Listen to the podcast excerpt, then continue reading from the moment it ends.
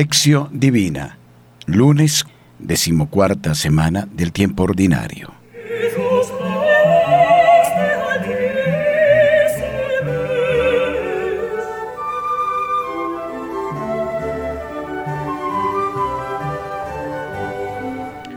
Oración inicial. Oh Dios, que por medio de la humillación de tu Hijo levantaste a la humanidad caída, concede a tus fieles la verdadera alegría, para que quienes han sido librados de la esclavitud del pecado, alcancen también la felicidad eterna, por Jesucristo nuestro Señor.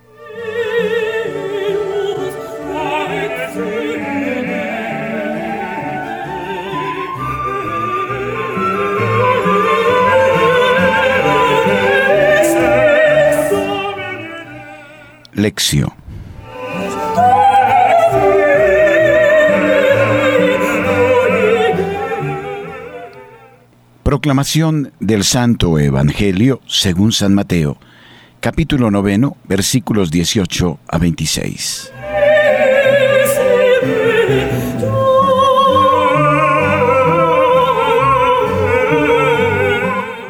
Así les estaba hablando cuando se acercó un magistrado y se postraba ante él diciendo, Mi hija acaba de morir, pero ven, impón tu mano sobre ella y vivirá.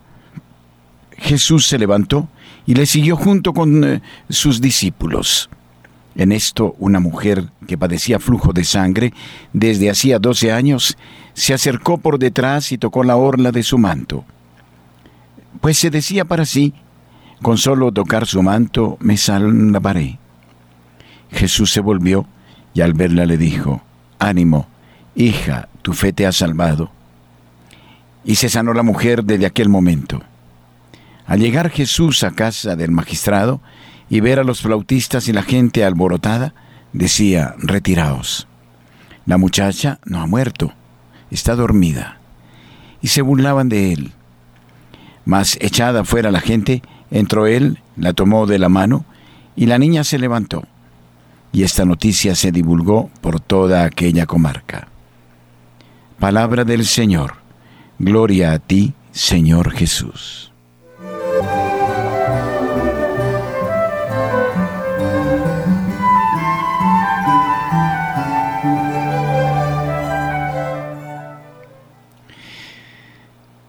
Reflexión.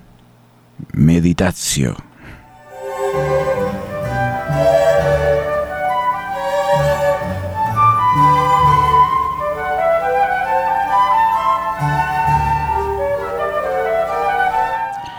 El Evangelio de hoy nos conduce a meditar dos milagros de Jesús en favor de dos mujeres.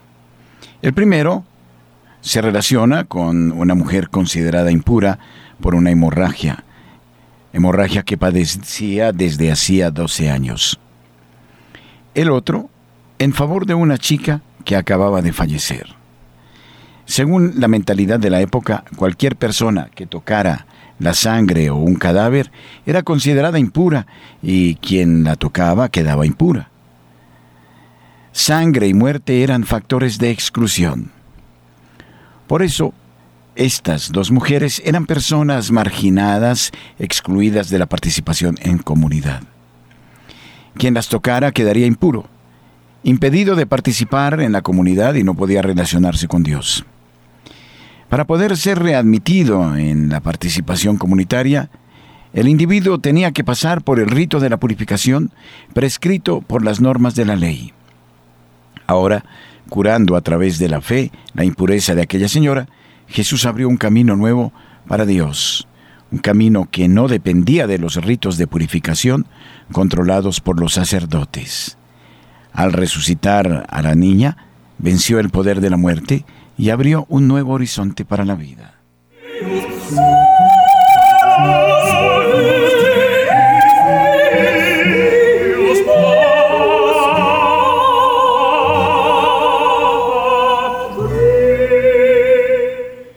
Mateo 9, 18, 19.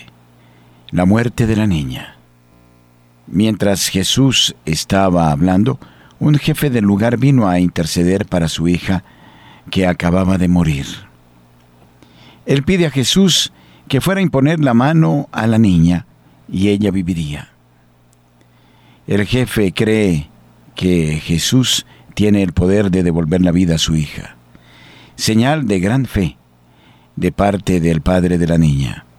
Jesús se levanta y camina con él, lleva consigo a quienes le siguen. La curación de la mujer con 12 años de flujo y la resurrección de una niña son los elementos del día. El Evangelio de Marcos presenta los mismos dos episodios, pero con más detalles. El jefe se llamaba Jairo y era uno de los jefes que presidían la sinagoga. La niña no estaba muerta todavía y tenía 12 años. Mateo abrevió la narración eh, tan viva de Marcos. La situación de la mujer. Durante el camino hacia la casa del jefe, esta mujer, que sufría desde hacía 12 años, se acerca a Jesús buscando su curación.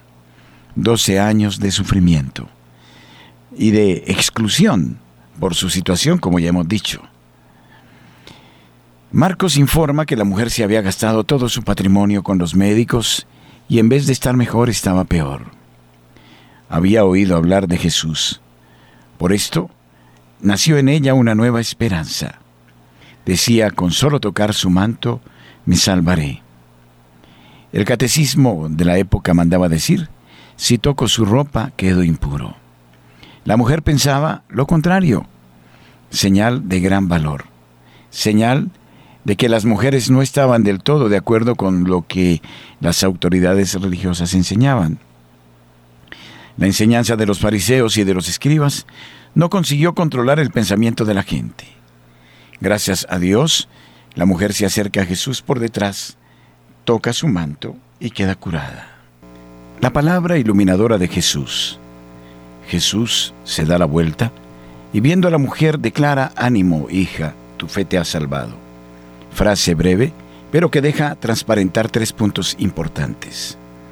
Al decir hija, Jesús acoge a la mujer en la nueva comunidad que se formaba a su alrededor. Ella deja de ser una excluida. Acontece de hecho lo que ella esperaba y creía, quedó curada. Muestra esto que el catecismo de las autoridades religiosas no era correcto y que en Jesús se abría un nuevo camino para las personas que pudiesen obtener la pureza exigida por la ley y entrar en contacto con Dios. Jesús reconoce que sin la fe de aquella mujer, él no hubiera podido hacer el milagro. La curación no fue un rito mágico, sino un acto de fe. Enseguida Jesús va a la casa del jefe, viendo el alboroto de los que lloran por la muerte de la niña, Jesús manda que todo el mundo salga de la casa. Enfatiza, la niña no ha muerto, está dormida. La gente se burla. Para la gente, como para todos nosotros, la muerte parece una barrera que nadie puede franquear. Es la misma risa de Abraham y Sara ante la aparición del ángel. Pero aquí se expresa la autoridad de Jesucristo. La situación de las comunidades del tiempo de Mateo vivían en una situación de muerte. Ellas también parecía que oyeran, no está muerta. Ustedes están solo durmiendo, despierten. Jesús no dio importancia a la risa del pueblo. Esperó que todos estuvieran fuera de la casa Luego entró, tomó a la niña por la mano y se levantó. Marcos conservaba las palabras de Jesús, Talita Kumi, lo que quiere decir muchacha levántate. La noticia se esparció por toda aquella región y la gente creyó que Jesús es el Señor de la vida que vence la muerte. Elementos para la reflexión personal. Hoy ¿Cuáles son las categorías de personas que se sienten excluidas de la participación en la comunidad cristiana? ¿Cuáles son los factores que causan la exclusión de tantas personas y la dificultan en la sociedad? ¿Está durmiendo Jesucristo? ¿Dormimos nosotros? ¿Creemos en la vida eterna? El Señor también nos quiere despertar. Nos quiere dar la nueva vida que nos alcanzó desde la cruz. ¿Creemos? ¿Soy del grupo de los que aceptan la resurrección de Cristo? ¿O nos reímos como el pueblo? Oración final. Te ensalzaré, Dios mío, mi Rey, bendeciré tu nombre por siempre. Todos los días te bendeciré, alabaré tu nombre por siempre jamás. Grande es Yahvé, muy digno de alabanza, su grandeza no tiene límites. Salmo 145, versículos 1 a 3.